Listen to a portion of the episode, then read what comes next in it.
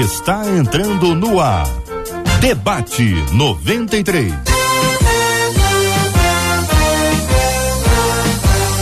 Realização 93 FM. Um oferecimento série The Chosen. A história de Jesus como nunca antes contada. Baixe o aplicativo e assista agora. Os Escolhidos.tv.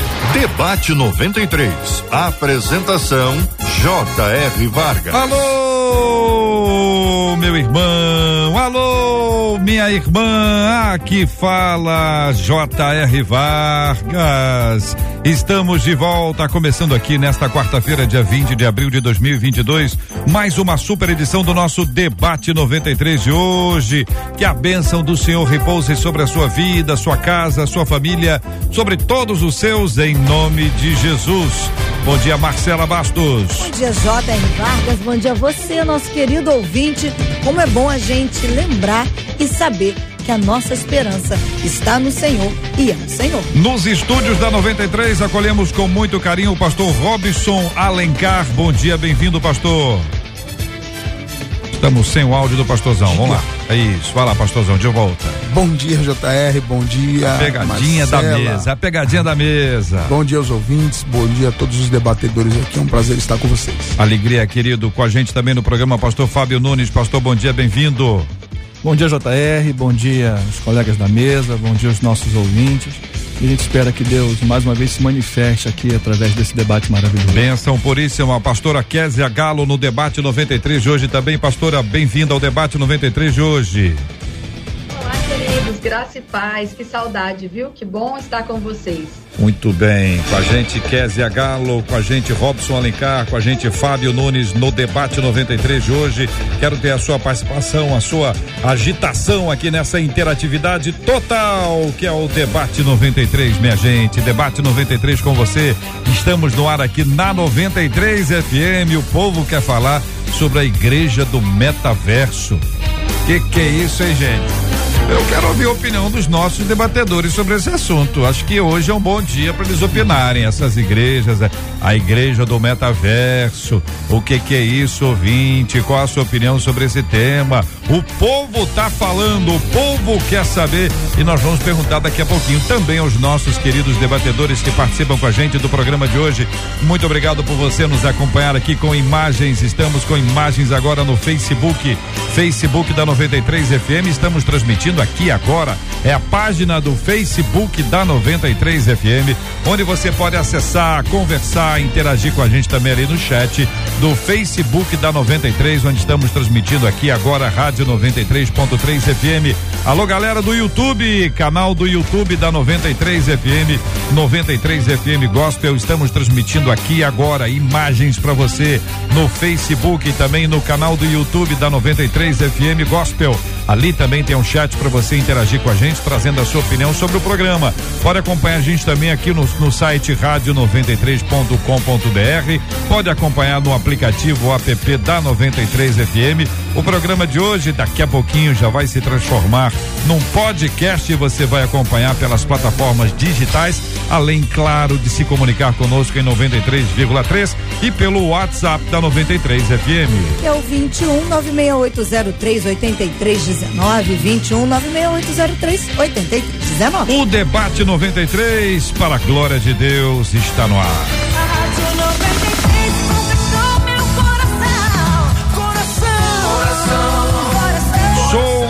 Novo convertido, diz o nosso ouvinte. Coisa boa, hein? Sou novo convertido e sempre ouço dizerem que devo buscar a Deus. Mas eu me pergunto, por que devo buscar a Deus? Como filhos não estamos sempre na presença dele? Qual o significado de buscar a Deus? Existe diferença entre orar e buscar o Senhor? Professora Kézia Galo, quero começar ouvindo a sua palavra, a sua opinião sobre esse assunto. Olá, queridos, que honra estar aqui. Vocês me ouvem bem? Ouvimos, ok? ouvimos. Ah, que bênção, que saudade, viu? Um prazer estar aqui, pastor Fábio, pastor Robson, minha querida amiga Marcela, JR. Saudade de vocês, saudade de estar aí na mesa presencialmente. Que coisa boa a gente saber que um novo convertido está com sede de entender a palavra, não é?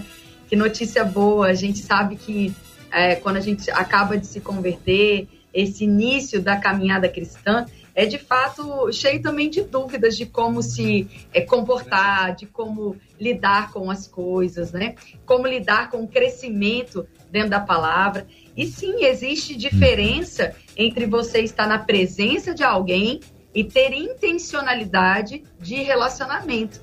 Eu posso morar na mesma casa é, que meu esposo, que os meus filhos e não desenvolver relacionamento com eles. Então, essa busca que a Bíblia fala é uma busca intencional de desenvolver um relacionamento saudável, constante, de crescimento, de entrega, e não, entre aspas, apenas estar convivendo no mesmo espaço, no mesmo lugar. Dentro desse assunto, a gente pode falar sobre maturidade cristã, crescimento espiritual, sobre o desenvolvimento do relacionamento com Deus, porque a gente não começa é, é, na mesma intensidade que a gente vai caminhar a vida toda. Perdemos aqui a, a nossa conexão com a querida professora Késia Galo. Daqui a pouquinho vamos retomar. Pastor Robson Alencar, a sua opinião, querido, sobre esse assunto. Eu tenho uma, para ser claro e objetivo, uma oração, as pessoas normalmente acham que é um monólogo, né? Só falar, só falar. E Deus não ouve só palavras. Ele é todo poderoso. Eu costumo dizer que orar é você pode falar, a forma de você agir. Um servo de Deus, tudo que ele pode fazer, leva ele a orar e adorar a Deus. Entre orar numa inércia, corpo físico, palavras, é um momento muito de comunhão. Agora, um momento de buscar a Deus, para ser bem preciso e não dizer palavras que podem ficar complexas, são as minhas ações. Eu estou agindo em direção da vontade de Deus. Tudo que eu faço demonstra que eu quero Deus. Então isso vai falar mais forte as minhas ações, isso é uma busca, do que apenas eu falar, falar. Dobrar o joelho, ou sentado, ou em casa, no momento do almoço ou café. Então, entre orar e buscar eu tenho que é a relevância que eu dou à minha vida diante de Deus. Hum. Professora Késia, retomando aqui a sua conexão, pedindo que a irmã possa concluir a sua fala. Então, eu estava falando sobre essas semânticas, né? essas estruturas de palavra, de buscar, de orar, de conviver. Na prática, na caminhada diária, nós vemos sim uma diferença e é importante essa, essa busca e esse relacionamento relacionamentos serem desenvolvidos à luz da palavra de uma forma equilibrada, saudável, constante, madura. E a gente vai ter um debate maravilhoso. Debate que não é. Hoje vai ser mais, mais é, amigável, acredito, no sentido de concordarmos muito com as situações que envolvem isso. E que bênção que existem pessoas novas convertidas com sede de aprender a falar. Uhum. Pastor Fábio Nunes. Eu gostei muito da, da palavra que a professora Kézia utilizou, ser intencional. Hum. Eu acho que é, nos dá um norte do que é esse buscar, né?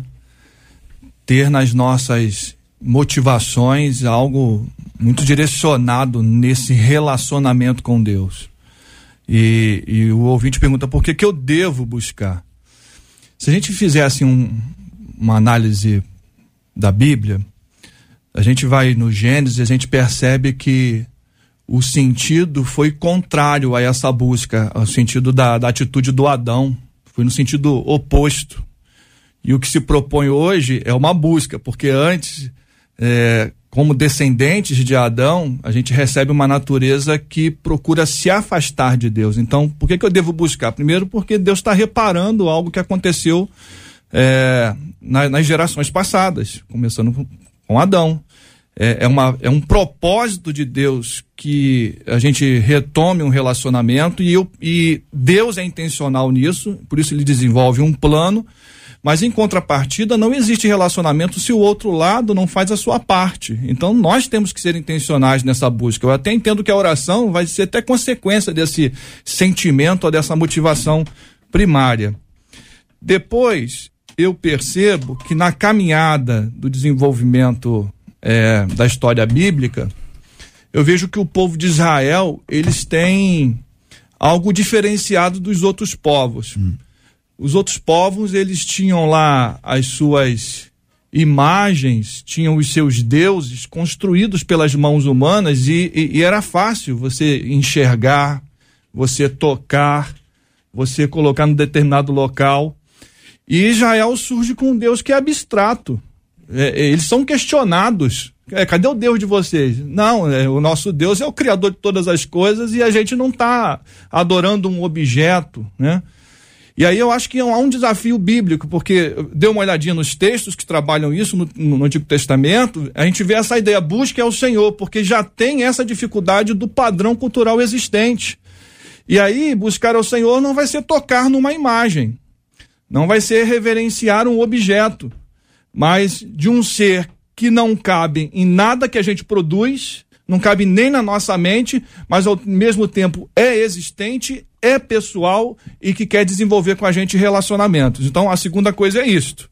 Por isso essa ênfase bíblica, tanto no Antigo Testamento quanto no Novo, para diferenciar que o Deus de Israel é o Deus totalmente diferente dos demais. E aí eu finalizo, JR, então, agora partindo para o Novo Testamento o Novo Testamento, nós vemos Jesus, e aí fica aí um, um dever de casa para os nossos ouvintes, dá uma olhadinha no Evangelho de Mateus, que vocês vão perceber que a gente vê que a missão de Jesus é trazer o reino de Deus, sinalizar esse reino de Deus, e reino é um relacionamento com um Deus que governa, então tem a ver com relacionamento, e tem a ver com um relacionamento com o próximo.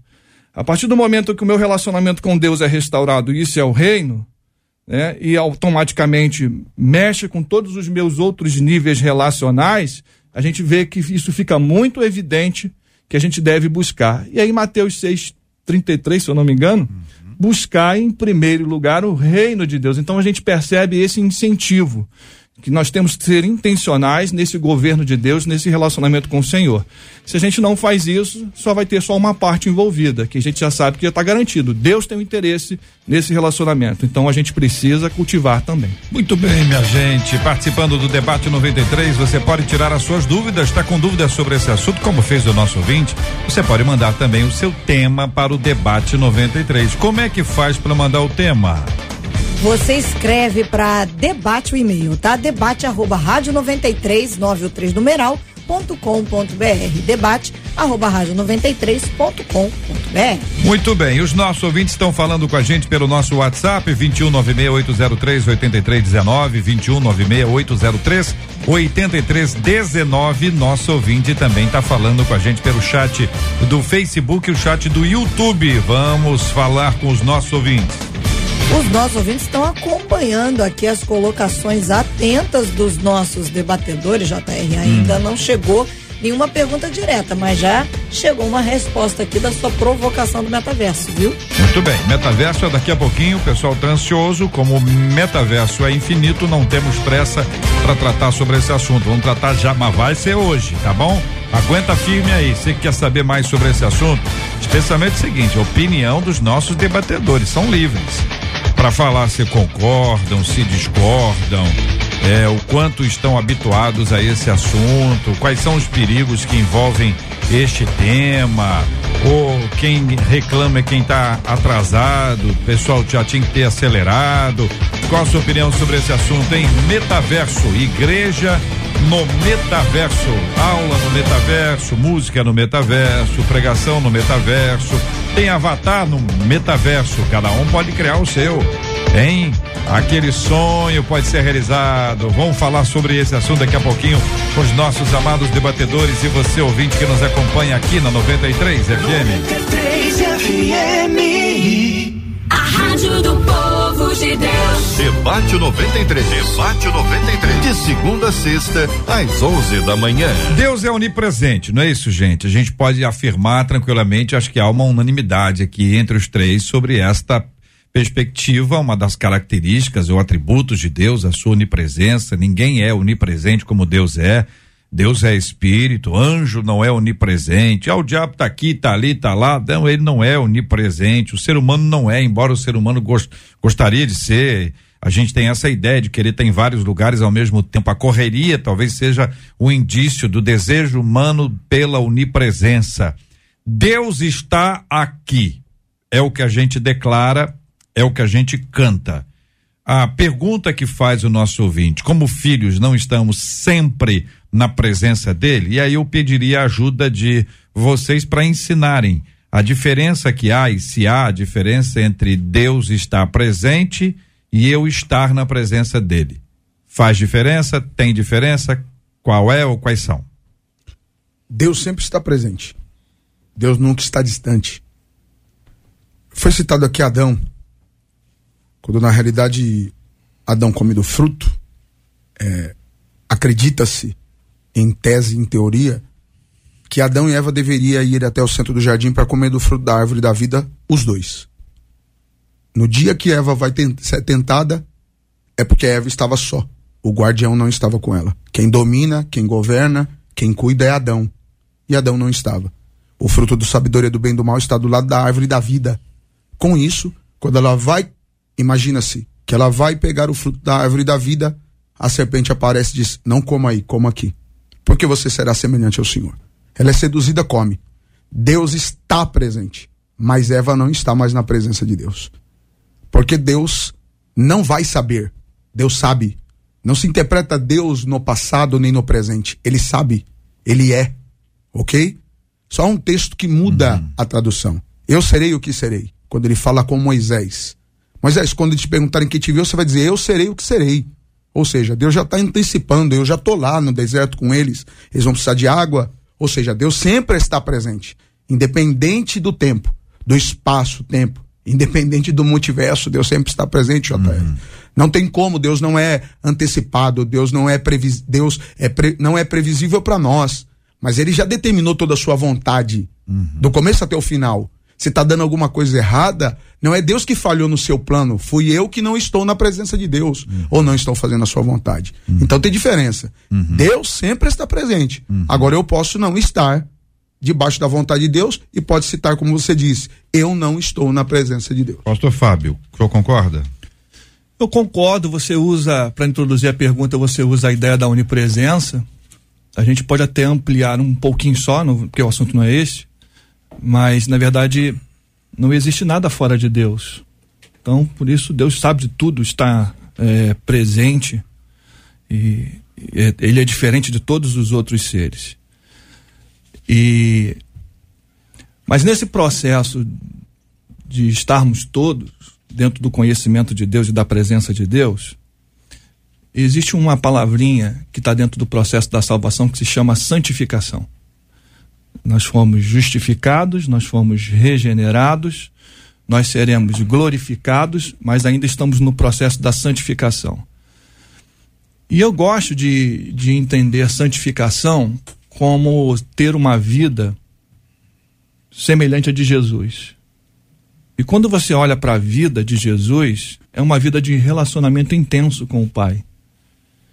Deus está presente na obra redentora, Deus está presente na, na, na vida do filho, mas o filho, ele é intencional nesse relacionamento e nessa busca. E se ele é o exemplo, nós também temos que seguir isto. A caminhada de ser separado e ser santo é uma caminhada com Deus.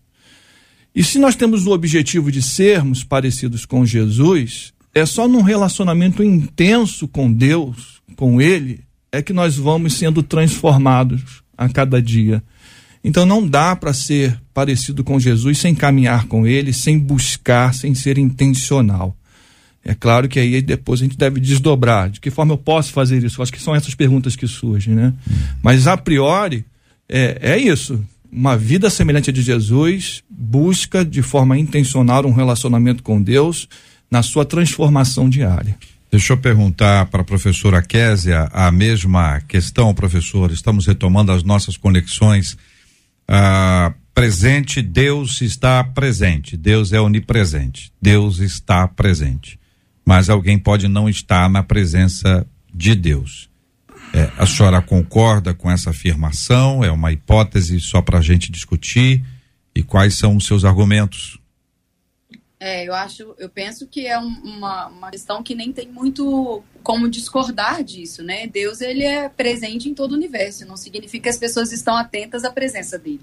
é, perceber a presença de Deus, buscar a presença de Deus e discutir se ele é ou não presente em todos os lugares, são coisas que a Bíblia nos deixa tanta, tanta resposta quanto a isso que nem cabe, talvez, a dúvida desse processo, né? A questão é como fazer essas coisas. É como que Deus se move, como Deus se apresenta, como o homem busca a presença de Deus e como o homem percebe a presença de Deus manifesta. Porque muitas vezes o que falta é a sensibilidade permanecer é, é, sensível ao Espírito para perceber a manifestação de Deus. É, nós estamos aqui agora e podemos estar falando sobre Deus, mas alheio à presença dele, a presença manifesta dele. Assim como acontece tantas vezes na igreja, né? As pessoas podem estar naquele ambiente onde um está recebendo milagre, outro cura, outro sendo cheio do Espírito Santo, e a pessoa pode estar pensando no que ela vai comer amanhã, completamente alheio. O ambiente não faz com que você perceba as coisas do Espírito, é uma decisão espiritual. Uhum. É como Jesus disse lá em João capítulo 4, é em, em espírito. Não é através dos sentidos físicos, não é através da, da, da mente humana, né, da lógica humana. É uma busca, como eu disse no início, intencional, que significa você buscar a Deus. A palavra lá em Mateus, capítulo 6, acho que foi o pastor Fábio, né, que citou esse texto de Mateus 6, no comecinho ali. A palavra é tão interessante, ela é de Zaiteu, que diz uma busca intensa, uma busca intencional, um desejo ardente de estar junto com. Então, quando a gente traz essa definição, a gente amplia muito esse buscar a Deus, buscar o reino de Deus, porque não é só uma busca é, é, é, no desespero, uma busca no momento da angústia, não é uma busca é, buscando os seus próprios interesses, é um desejo intenso de se relacionar com Deus. Então, é que, que assunto maravilhoso, né? A gente poder conversar sobre isso. Então nós temos aqui uma conclusão de que Deus está em todos os lugares, Deus é onipresente, há uma diferença clara entre estar na presença dele e Deus estar presente. Faço a vocês uma seguinte consideração: Deus está em todo lugar, mas há lugar que Deus está mais? Ou todo lugar Deus está igual? Que matemática é essa? Como é que a gente vai medir isso? Mas a pergunta Mas- é, é simples. Não, a resposta não é, pessoas- mas As É. pessoas Ah. que estão no ambiente, como disse a nossa professora Késia Galo, tem que ter a sensibilidade espiritual. Quem tiver essa sensibilidade, o que uma- muda, o que muda então é, é o so- somos sentido da nós busca. e não o Senhor. e não o Senhor, o Senhor Ou não seja, muda. O Senhor está em todo lugar e está em todo lugar de forma igual. João Batista, vou citar aqui uma frase de João Batista que eu acho que nos ajuda nisso aí, né? É claro que sua pergunta não foi uma questão de, de, de- medir isso, mas João usa uma expressão que dá exatamente a ideia do que você está falando. Ele diz assim: olha, o reino de Deus está próximo. E às vezes a gente lê essa expressão e tem a ideia de que é uma questão futura.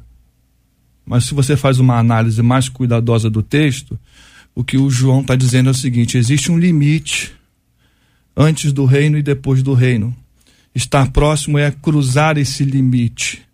Tem a intenção de cruzar e se envolver nessa relação onde Deus governa. Então tá próximo. Tá próximo por quê? Porque Jesus já estava desenvolvendo seu ministério. Jesus é o padrão desse reino e ele está dizendo: o reino de Deus está pertinho. Em outro momento ele vai dizer assim: os fariseus estão na porta do reino, não entram, para dar essa ideia de proximidade, né? Não entram e não deixam ninguém entrar. Eles não se relacionam com um Deus que governa como deveria ser, né? Não deixa que a vontade de Deus prevaleça na vida deles. Eles ainda atrapalham nesse processo. Então, eu também entendo que na- dá nessa ideia de, de intenção. A busca é isso. O Então- quanto mais eu mergulho e isso é o caminho da fé. Quanto mais eu mergulho nesse caminho da fé, mais aumenta essa relação, porque Deus, é, ele quer isso da gente. Certo. Então deixa eu deixar um pouquinho mais claro. Ah, a boa parte das afirmações sobre a onipresença de Deus estão localizadas no Antigo Testamento. Sobre a onipresença de Deus. É evidente que a gente pode falar do Espírito Santo como Deus presente, sobre Cristo como Deus presente, mas quando você fala da onipresença de Deus, a gente busca lá o Salmo 139, que é um que fundamenta isso. Você tem outros textos, Deus está em todo lugar, enfim, que apresentam essa ideia. Mas no Antigo Te- Testamento existia o Santo dos Santos. E este era um lugar físico, um espaço físico, onde era o processo para se entrar era completamente diferente, era singular. E ainda hoje, em Jerusalém, muitos cristãos, alguns que estão ouvindo a gente agora, vão para conhecer o Muro das Lamentações, que é uma experiência maravilhosa, um lugar extraordinário. O judeu acredita que aquele lugar, aquele pedacinho do muro que está ali, é o lugar que sobrou mais perto do Santo dos Santos, atribuindo assim alguma dimensão especial àquele espaço físico. Então, a pergunta tem a ver com isso, e eu peço a vocês que nos ajudem, porque a resposta vai nos ajudar a identificar que não há lugar mais ou que há lugar mais especial. E quais são as aplicações que a gente pode ter eh, do entendimento do, da questão que envolvia o Santo dos Santos lá, o Muro das Lamentações hoje e aquilo que Cristo disse: entra no teu quarto, que não é perto do Santo dos Santos, que não é perto do Muro das Lamentações, mas é um lugar qualquer, onde Deus se manifesta, porque nós estamos na presença dele. Inclusive, Jesus disse: e ele te recompensará. Eu parto da seguinte ideia, JR, todos os ouvintes aqui, debatedores, e insisto em dizer: depende da intensidade de cada pessoa. Eu vi coisas no meu quarto. Eu costumo dizer assim: a verdade não deixa de ser verdade só porque você não acredita. Ponto final. Eu não acredito, mas não vai deixar de ser verdade. E uma das coisas que eu. Eu tive experiências no meu quarto. Eu tenho um quarto que eu só oro nesse quarto. Depois que lançou aquele filme Quarto de Guerra, irmão, desculpe, mas eu fiz um pra mim. Eu resolvi fazer um pra mim. E eu vou entrar lá, coloco o bilhete, coloco minhas orações. É só de joelho, Robson? Não. Eu oro sentado às vezes, porque eu já fiquei velho. Eu oro deitado. É o que eu canso de dizer, você não ora só falando, você ora chorando, você ora pensando, você ora cantando, você ora gemendo, você ora trabalhando, você ora fazendo a coisa certa. E eu vi coisas acontecerem no quarto que eu não vi dentro de igreja. Então, quer dizer, a intensidade de Deus é maior lá do que na igreja onde tem dois ou três? Não. Porque a própria Bíblia diz: onde tiver dois ou três, estarei eu no meio deles. Mas é a intensidade. E por que, que o senhor sentiu mais intensidade no quarto se não tinha dois? Quem sabe minha mulher estava lá no outro quarto orando junto comigo, só não estava no mesmo ambiente. E Deus faz, por causa da intensidade, a nossa fé. E outra, a Bíblia ainda vai dizer que a graça é revelada mediante a fé. Essa graça não é uma porção, uma, a graça é uma coisa infinita, incomensurável de se saber o que, que é ela. Se resume em graça, mas pode ser várias coisas a graça de Deus.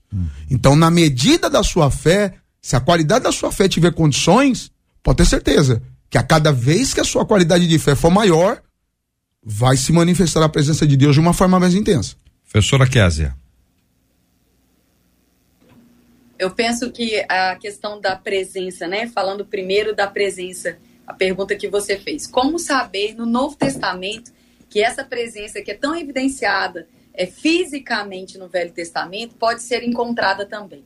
A gente tem alguns textos importantes. 1 Coríntios capítulo 6, verso 19, o apóstolo Paulo fala: Acaso não sabem vocês que o corpo de vocês é o templo, é o santuário onde Deus habita? Então, embora hoje a gente não tenha só um lugar físico no, no mapa, né, do mundo, onde Deus pode manifestar a presença dele, porque, na verdade, a gente precisa entender que no Santo dos Santos, em Israel, em Jerusalém, ou nos tabernáculos, aquela presença era manifesta de forma limitada. Não eram todos que tinham acesso, não eram todos que podiam chegar por causa da natureza pecaminosa do homem. Mas quando Jesus veio e nos trouxe o novo nascimento, essa presença saiu de uma arca de madeira, de uma habitação de madeira, e veio habitar dentro do homem, que é o templo do Espírito Santo. Às vezes, porque nós não estamos tendo uma percepção física, nós estamos desmerecendo algo que é sobrenatural, que é ter Deus habitando dentro. Muitas pessoas até hoje estão esperando ir em um lugar físico para perceber a presença do Espírito que está dentro todos os dias. E isso é algo que precisa ser desenvolvido dentro da igreja. Trazermos a reverência necessária do poder de Deus, do Espírito Santo de Deus que habita dentro do homem e é Deus. A Trindade, a, a, a- Deus Pai, Deus Filho, Deus Espírito Santo é Deus. Ele não é Deus Todo-Poderoso, Jesus e o Espírito Santo. Algumas pessoas não falam assim como eu estou falando agora, porque podem, podem achar que manifestar isso dessa forma é uma irreverência, isso e aquilo, mas de qualquer forma acabam tratando essa intensidade da trindade dessa forma. Tem tanta reverência com Deus Pai, trata Jesus de uma forma mais íntima, e eu entendo isso, talvez pela humanidade de Jesus se sinta mais próximo, mas muitas vezes não está dando ao Espírito Santo a reverência que deveriam estar dando, e nem mesmo considerando que a Bíblia diz, Jesus falou e Deus confirmou que ele estaria conosco todos os dias, até a consumação dos séculos, que ele não nos deixa, que ele não nos abandona. Eu penso que essa é, ideia, que essa percepção, ela precisa ser mais aguçada, porque se todos os dias nós tivéssemos completa compreensão de que nós carregamos o Espírito Santo de Deus dentro de nós, como seriam as nossas atitudes? Então, Eu costumo professora, dizer que ao invés da gente pegar uma lista do que é pecado e do que não é pecado, vamos imaginar se Jesus viesse em carne novamente e pudéssemos dar as mãos a ele e sair com ele nos lugares que estamos indo, com a roupa que estamos vestindo, vendo o que nós estamos vendo, ouvindo o que nós estamos ouvindo. Pois se nós mudaríamos as nossas atitudes, a nossa vestimenta, o que nós estamos assistindo, por quê? pensaríamos, não, eu não levaria Jesus nesse almoço, não levaria ele naquele evento, não sairia com Jesus de mão dada vestindo essa roupa. Isso mostra que nós temos desprezado o Espírito Santo que está conosco, que está saindo com a gente para tudo quanto é lugar que a gente vai, está sendo exposto ao mesmo ambiente, está ouvindo as mesmas coisas, vendo as mesmas coisas e muitas vezes sendo mal demonstrado pela forma como estamos nos vestindo e nos portando.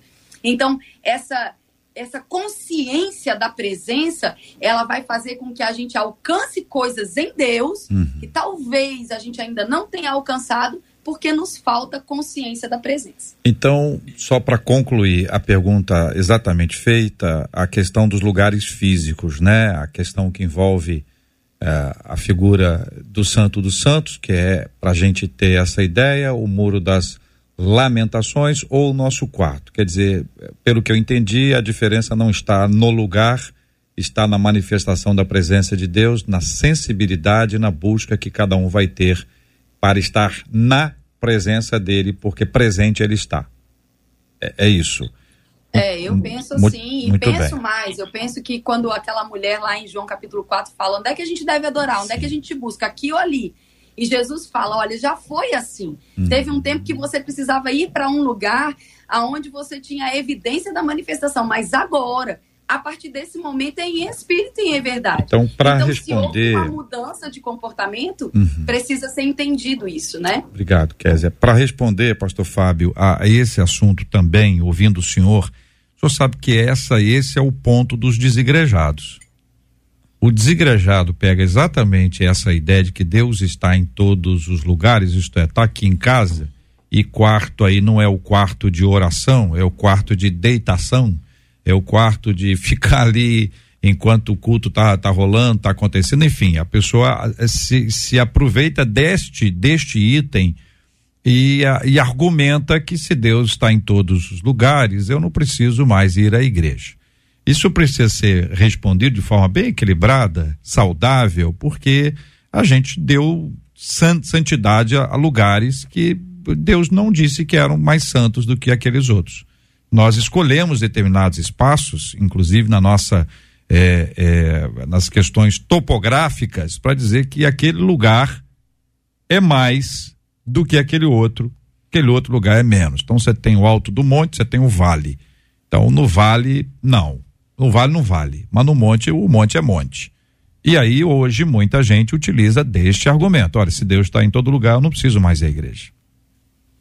A professora Kézia se antecipou, eu ia citar o texto de Mateus capítulo 4 e, já, e deixa muito claro, não é aqui entre os samaritanos nem em Jerusalém. Né? Então está muito claro que é a dinâmica de quem eu sou nessa relação com Deus. E aí, a gente precisa entender que igreja não é o lugar onde eu vou. Eu acho que isso tem que estar claro. Né? Igreja é quem eu sou nessa relação com o Senhor também. é, e pode ser o templo. Dentro da nossa cultura e da nossa prática, a gente utiliza o templo. A gente tem movimentos que são encontros é, nos lares, tem, tem movimentos que não tem nem templo. Mas olha que coisa interessante, mas para ser igreja tem que ter ajuntamento. A palavrinha igreja dá essa ideia. Né? Paulo gosta de parafrasear chamando a igreja de corpo, de muitos membros. Então, se no momento a gente precisa entender que não é o local, mas é quem nós somos, nós precisamos entender que somos igreja quando a gente considera ser com o outro. Hum. O outro tem que estar inserido nesse processo. A palavrinha igreja, ela dá ideia de outras duas palavras: movimento e pessoas. Então dá uma ideia de que a igreja é algo dinâmico, é algo vivo, é um movimento de quem ouviu um chamado e atendeu esse chamado se movimentando em direção a alguém. Essa é a igreja de Jesus. Nós ouvimos um chamado, a gente entende que são as boas novas do evangelho, e aí juntos ouvimos a mesma voz e nos direcionamos em direção a uma única pessoa. E quando é que se forma essa igreja? Quando todos nós estamos na presença dele. É quem somos. Essa pandemia nos ensinou muitas coisas, nos ensinou muitas coisas. Igreja em nenhum momento fechou as portas, porque não é igreja, não é o templo. O templo ficou fechado em algum período. Mas nós desenvolvemos quem somos apesar das barreiras e da dificuldade do templo. O que não pode ter faltado nesse momento é a manifestação dos dons, é o auxílio. Então, eu não sei se eu consegui atingir a tua Deixa eu ver pergunta. se eu, se eu entendi. É, Deus está no templo, Deus está no meu quarto, Deus está naquela praça, Deus está naquela praia, Deus está presente. Agora, se Deus estiver presente dentro da gente, da gente, ele vai nos conduzir para um lugar onde todos estaremos juntos fazendo esse ajuntamento que o senhor descreveu. É isso. É porque a natureza da igreja é esse ajuntamento. Não tem como ser igreja. Nós somos atraídos pelo Espírito Santo, o Espírito Santo tá, tá, tá no outro, tá no A e tá no B e os dois relacionamento com Deus afeta diretamente relacionamento com o próximo em todas as estruturas. Então não dá para desenvolver vida cristã separadamente do outro. Perfeito. Então não dá para se utilizar esse argumento ah, a favor de se desigrejar, porque nele não há fundamento. Muito bem, vamos aos ouvintes. Sobre a questão da presença de Deus, os nossos ouvintes responderam, alguns deles. Uma delas pelo WhatsApp disse assim: Eu sei que Deus está presente em todos os lugares, mas, na minha opinião, ele só manifesta a presença dele àqueles que estão sensíveis a ele. Uma outra ouvinte disse assim: Acho que Deus está em todos os lugares, sim, mas só acho que ele atua onde ele é requisitado. Uma outra ouvinte diz assim: somos nós é que saímos da presença de Deus quando a gente decide andar do nosso jeito. E aí surgiu uma pergunta. Uma das nossas ouvintes disse assim: Bom, tá, vocês estão dizendo que Deus está em todos os lugares, mas ele está inclusive aonde se adora o mal? É a pergunta da ouvinte. À vontade. Você adora o mal? Se Deus está lá? É, foi como eu costumo dizer, né?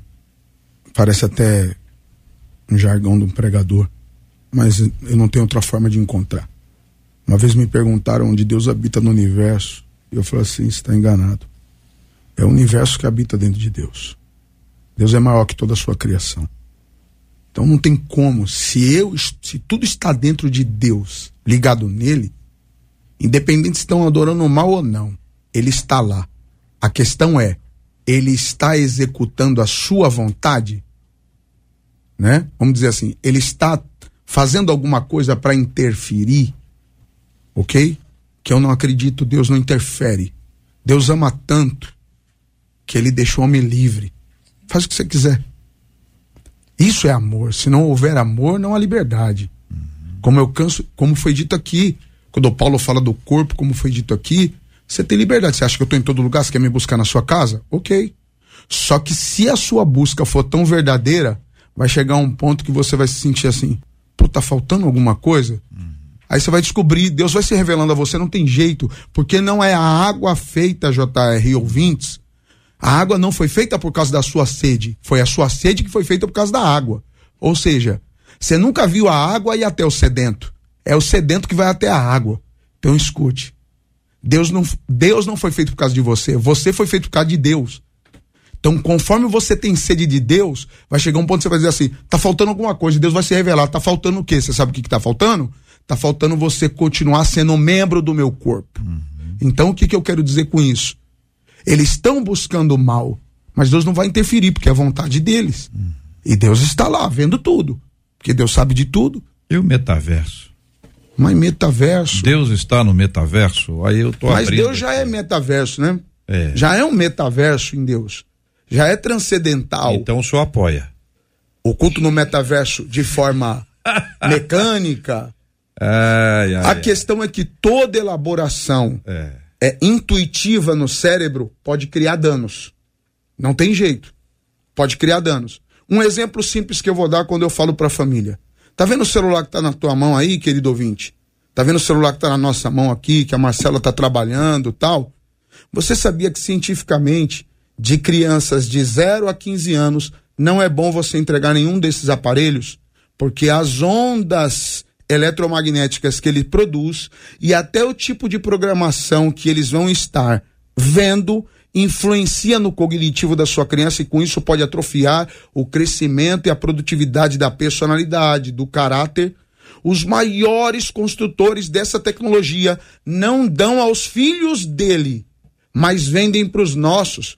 Qual é a ligação que tem isso? Será que é difícil de entender? Então, quer dizer, o metaverso mexe com a mente. É uma, é uma, uma máquina que vai mexer com os neurônios. Pode haver uma dificuldade. A pessoa pode sair do que é real.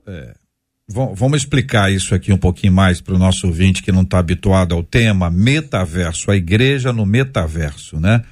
Metaverso, tô lendo aqui uma matéria muito interessante, diz assim: o metaverso nada mais é do que um mundo digital que combina elementos da realidade virtual. Cada pessoa escolhe um avatar. O avatar não é a camiseta para ir atrás do telégrafo. O pessoal tá achando que o avatar é isso. O avatar é a personalidade. Sua altura, cor de cabelo, a roupa que você usa. Você pode mudar quem você é. Né? Em jo, jo- joguinho, videogame, tem muito. O, o cara escolhe o avatar dele. Então aí cada pessoa escolhe um avatar para viver uma vida semelhante à real. Aí digo eu, ou não. Se relacionar com pessoas, fazer compras, ir a shows, viajar ao redor do mundo e até mesmo ir à igreja. Estou lendo a matéria. E aí as pessoas estão discutindo esse assunto, porque algumas igrejas criaram essas igrejas no metaverso. E a polêmica é grande em torno disso. Isso não é uma novidade brasileira, isso é uma novidade no mundo. No mundo existem algumas igrejas que entraram nessa. No Brasil, nós temos algumas que também estão discutindo esse assunto. Vamos ouvir a opinião dos nossos ouvintes inicialmente. Opinião, depois a gente parte para as perguntas. Um dos nossos ouvintes disse assim: sobre a igreja no metaverso, eu acho que é muito cedo para as igrejas usarem desse recurso. Fica cômodo participar de um culto no metaverso, porque você não se depara com os problemas que podem ser instrumentos para a transformação do seu caráter cristão. Acho legal, sim, para engajar a galera que ama o ambiente virtual, mas eu não creio em igreja 100% online, porque nada se compara à experiência presencial. Como é que eu posso edificar a igreja? Só não é online, é, é, é para além do online. Online está lá o pastor Fábio pregando, a professora Kézia, o pastor Robson, está pregando, está lá, é online. Esse aí é o seguinte, é um avatarzinho, é um bonequinho que representa lá o pastor Fábio. Aí vai estar lá cara, a característica aí do Ela pastor cria um Fábio. universo paralelo. Não é É a isso? característica que a pessoa quiser dar. É, é a característica que você quiser Escolhe. dar ao universo paralelo. Aí, um- Você sente emoções. É, por exemplo, você já foi naquele carrossel no, no, no shopping, que você. Aquilo não anda, aquilo não se mexe. Hum. Mas só de colocar na sua cabeça o óculos está, a pessoa grita, sente emoções. Deus aquilo livre. está mexendo com o cérebro. Não, o senhor falando isso eu já fico tonto. Só sua fala aí, eu já fiquei tonto aqui de cá. Uma opinião, professora Kézia, que eu estou coletando aqui, diz assim: as pessoas podem começar a confundir sua identidade dada por Deus com a identidade autocriada no metaverso. Suas palavras sobre esse assunto, professora Kézia Galo. Eu acho que elas não vão começar, elas já fizeram isso, né? Com os filtros de internet, com uma vida paralela no Instagram, que Isso nunca aí. demonstra problema. Imagina se todos nós tivéssemos apenas a vida é, é, das mídias sociais. Não é uma, uma, uma vida verdadeira, não é uma vida real.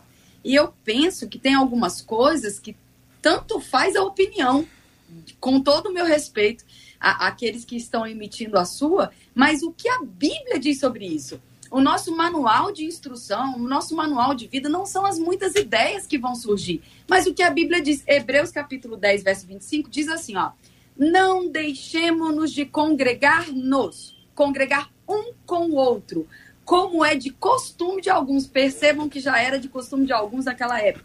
Antes façamos admoestações, ou, se- ou seja, que nós, líderes, possamos corrigir aqueles que estão fazendo isso, quanto mais vedes que o dia do fim se aproxima. Já era uma instrução bíblica que quanto mais perto do fim a gente estivesse, mais necessidade de isolamento as pessoas iam ter, justamente porque elas não querem ser tratadas no seu caráter. Fica muito fácil, cada um de nós está é, vivendo a vida cristã isolado de uma liderança, de um pastoreio, do convívio com o outro, não tem ceia. Em um ambiente desse, você não toma suco, você não come pão. Ainda que um bonequinho vá lá e te sirva isso, você não está tomando a ceia. Você não está adorando ao Senhor com mãos erguidas. Você não está abrindo a sua boca e dizendo fé. Ou seja, é um mundo que está fora daquilo que é a proposta da Bíblia para o nosso crescimento. Ah, mas você não acha que pode ter jogo de videogame é, que atraia jovens? Acho, mas acho que é um perigo quando isso é chamado de igreja. Isso não é igreja. Isso pode ser chamado de qualquer outra coisa. Igreja e reunião dos santos não pode ser substituída por um mundo que não é real, porque é nas suas debilidades, é no crescimento, é no convívio, é no pastoreio, é na disciplina, é na exposição, é com as mãos erguidas, é no ambiente onde a unção está sendo derramada que nós crescemos espiritualmente. E essa é a ordem bíblica para isso. Então, ainda que eu faça, ah, eu acho legal, ah, eu não acho legal, a gente precisa abandonar os nossos achismos e falar, mas o que Deus nos instrui a respeito disso? E a instrução é clara, é uma necessidade de congregarmos. Nós sabemos que fazemos parte dessa realidade de igreja física, igreja onde as pessoas estão ali. Não é, a gente estava falando sobre a presença de Deus. A presença de Deus está em todos os lugares? Está. Deus é onipresente. Ele não foge. Se eu subir ao mais alto céu, ele está. Se eu descer a mais profundeza, ele está. A presença está manifesta em todo lugar? Não.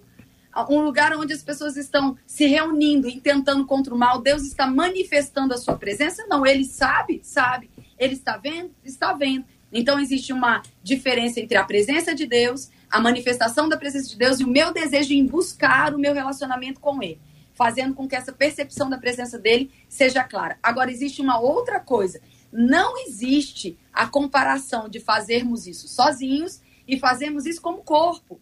Quando a igreja está reunida, existe uma unção específica que só é derramada quando existe a congregação, quando existe o congregar embora tenha sido maravilhoso, os recursos que nós encontramos nesse tempo, que ficamos aí impedidos de estarmos um com o outro, sabemos que nada substitui aquela unidade dos santos aonde a, a bênção é ordenada.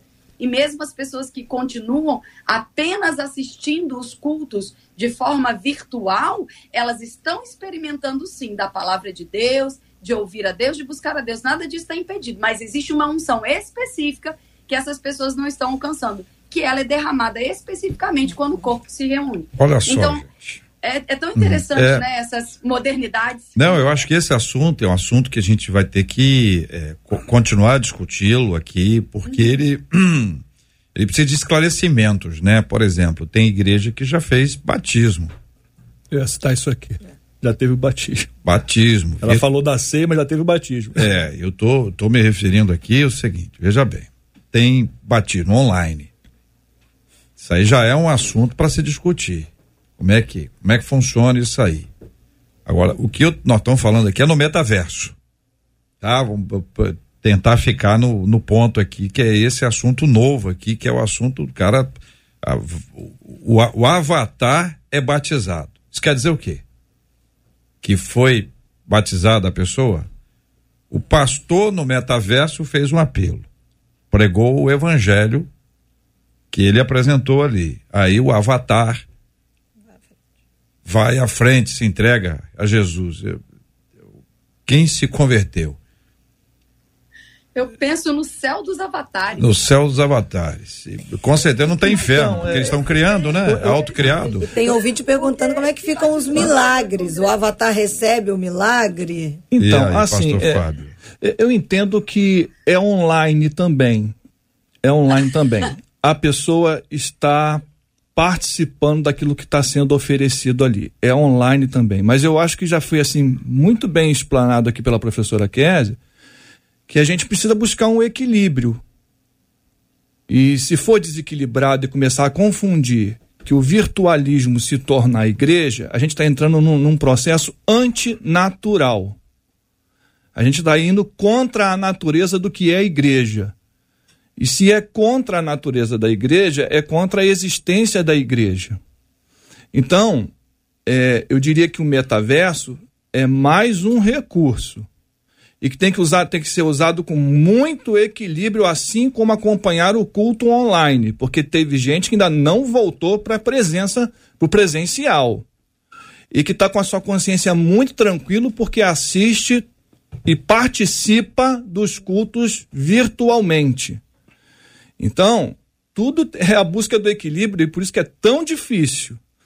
É, eu li essa matéria que o JR acabou de estar lendo aqui, eu li e fui conversar com meu filho mais velho, de 17 anos, para saber o que, que ele pensa, o que, que ele está pensando. E a primeira coisa que ele me disse foi o seguinte: pai, que bom, porque tem gente que não vai lá no templo, mas que de repente, se eu convidar para um templo virtual, eles vão entrar, eles vão ouvir a mensagem, eles vão interagir.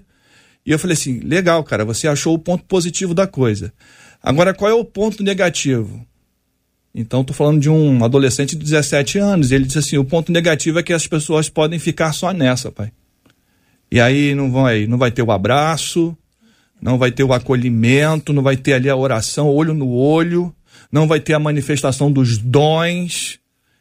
Então, é, o, o problema é achar o equilíbrio dessa questão. Eu acho que a gente não pode jogar na fogueira, porque é um recurso, mas também não pode virar a regra.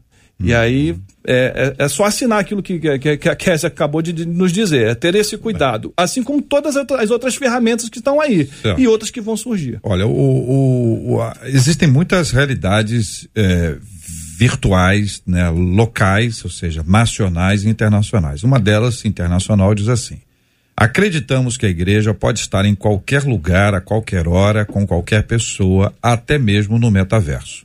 O metaverso é uma experiência imersiva de realidade virtual, onde podemos trabalhar, socializar e até ir à igreja. É o que eles nos contam aqui na sua na, na maneira como eles vendem a sua ideia e apresentam o seu conteúdo para nós. E os nossos ouvintes estão aqui ou estão em metaverso? Eles estão divididos, viu? Tem gente que diz assim, isso para mim é fuga. Um ouvinte não evangélico disse assim, mas como é que fica o abraço de socorro que muitas vezes tanto, tantos precisam e buscam no momento da dor? Já tem ouvinte dizendo assim, ah, mas vocês estão reagindo, não foi assim que aconteceu com o videogame e com a internet? É. E a igreja hoje não usa a internet?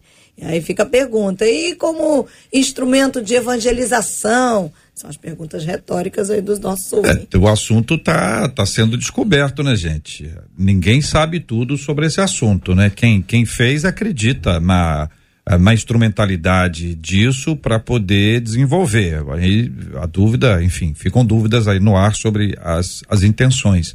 Mas Deus é que é justo para sondar as intenções e saber exatamente o que está por trás de cada coisa. O cara que desenvolve a tecnologia está desenvolvendo um produto um produto. Que gritaria é essa? Agora eu achei que eu estava no metaverso. Que dá aquele Tá silêncio aqui e de é. repente aparece uma gritaria. Você tem quatro microfones abertos. Eu não sei se vocês de casa con- conseguem ouvir, a gente aqui escuta. Muito bem. Então você, nós vamos estar discutindo esse assunto em outras ocasiões. Vou buscar ouvir opinião também de especialistas no tema, no tema, pessoas que estão eh, vi- vivendo isso e quem sabe até igrejas que já iniciaram. Seria muito bom ouvir a opinião, até porque a gente pode ter aí ó, o lado bom, o lado bom, entendeu? Saber o que a gente faz. Agora, o pessoal que não está acostumado com videogame, então você assim, rapaz, isso aí, isso é do inferno, isso é do inimigo. Mas a molecada disse, opa, vamos ver o que, que vai acontecer. É, uma Eu dúvida. penso que lado bom tem. A É. questão não é ter ou não ter, é substituição. Sim, é, sim. Esse é o, o ponto. Pois é, por isso é- ouvir a pessoa que fez ou quem quem está envolvido nisso para identificar. De repente a pessoa pode abrir uma luz aqui, você vai dizer, olha, realmente eu não tinha pensado nisso e tal. Ou mesmo, enfim, claro que a pessoa vai dizer que é a favor. Mas vamos ouvir a opinião também dos nossos ouvintes. Muito obrigado, queridos debatedores. Obrigado, queridos e amados ouvintes, no debate 93 de hoje. Os nossos ouvintes estão aqui agradecendo, viu, Pastor Robson? Vários deles ainda aqui mergulhados no metaverso, mas agradecendo o debate de hoje. Uma delas, inclusive, na hora que vocês falavam sobre a presença de Deus, ela disse: E eu estou aqui no meu trabalho, ouvindo vocês e sentindo a presença de Deus Graças através a das palavras. Obrigada, pastor. Muito obrigado, Marcela, JR, a todos os debatedores, professora Késia, pastor Fábio. É um prazer sempre estar com vocês. Mando um abraço para o pastor Sandro, hoje de Campo Grande, o pastor Paulo Canelas, de Bom Sucesso. Professora Késia Umbelina disse assim: que debate maravilhoso, louvo a Deus pela vida de vocês. E a Claudirene aqui mandando um beijo especial para você. Obrigada, viu? Beijo, Claudirene, que prazer, viu? Meus amigos, meus amados irmãos, que honra dividir essa mesa com vocês. Que tempo glorioso de tantas coisas que passamos aqui, edificante demais. Um beijo espero que em breve a gente possa estar junto novamente. Pastor Fábio Andréa Rodrigues pelo Facebook disse assim: A minha oração é que Deus abençoe a todos os debatedores. Obrigada, viu, pastor? Obrigado aí, André. E realmente a gente é sustentado por oração. E estar aqui é sempre um prazer. A gente vem para falar, mas a gente aprende tanto aqui, graças a Deus por isso, né? Então fica aí o convite, participe, se envolva nos próximos debates, com certeza Deus vai continuar fazendo isso. E essa alegria que eu estou sentindo aqui, eu tenho certeza que é compartilhada por todo mundo. JR, destaco, termino aqui falando de vários dos nossos ouvintes, afirmando que, ao ouvirem o debate de hoje, se sentiram vivificados por Deus. Graças a Deus, graças a Deus. Eu quero convidar você a estar com a gente em oração, porque nós sempre temos neste momento a oração já há muitos anos, com muitas pessoas que, a despeito de ouvirem ou não o programa, se unem a nós neste horário para oração. Nós sempre oramos pelo tema, e eu peço ao pastor Robson que ore conosco pelo tema, tema que nós discutimos hoje. Pessoas que querem perceber, sentir a presença de Deus, que hoje entenderam que Deus está em todos os lugares, que é maravilhoso estar na presença de Deus. Vamos orar pelos enfermos, pela cura dos enfermos, pelo consolo aos corações enlutados e por toda esta questão que envolve tecnologia, como neste caso o metaverso, para fazer e criar um melhor entendimento para os nossos ouvintes. Vamos orar em nome de Jesus. Senhor meu Deus, Pai querido que está nos céus, eu lhe peço por todos esses que estão aqui agora na rádio, por aqueles que estão nos ouvindo e até mesmo aqueles que não estão. Eu lhe peço pelo mundo, eu lhe peço por paz. Senhor, em nome do teu filho amado Jesus Cristo, eu lhe peço que o Senhor alcance cada pessoa agora no seu recôndito, no seu íntimo, para que eles possam perceber que o Senhor está mais perto agora do que quando no princípio cremos.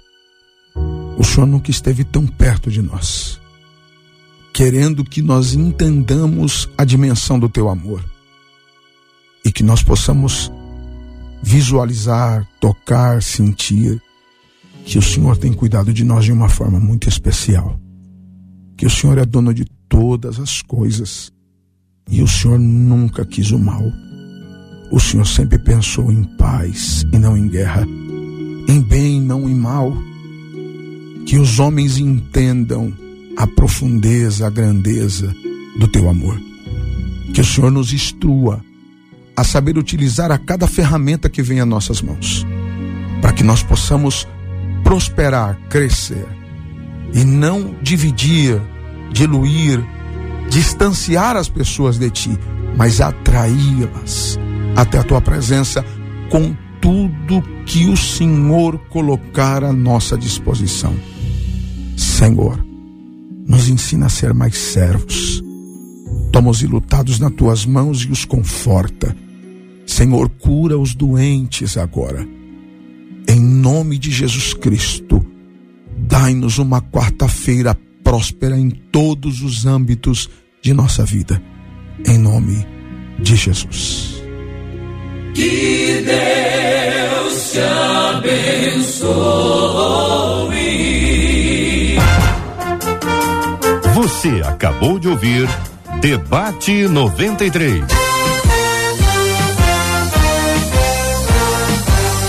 Realização 93 FM. Um oferecimento série The Chosen. A história de Jesus como nunca antes contada. Baixe o aplicativo e assista agora. Os Escolhidos.tv.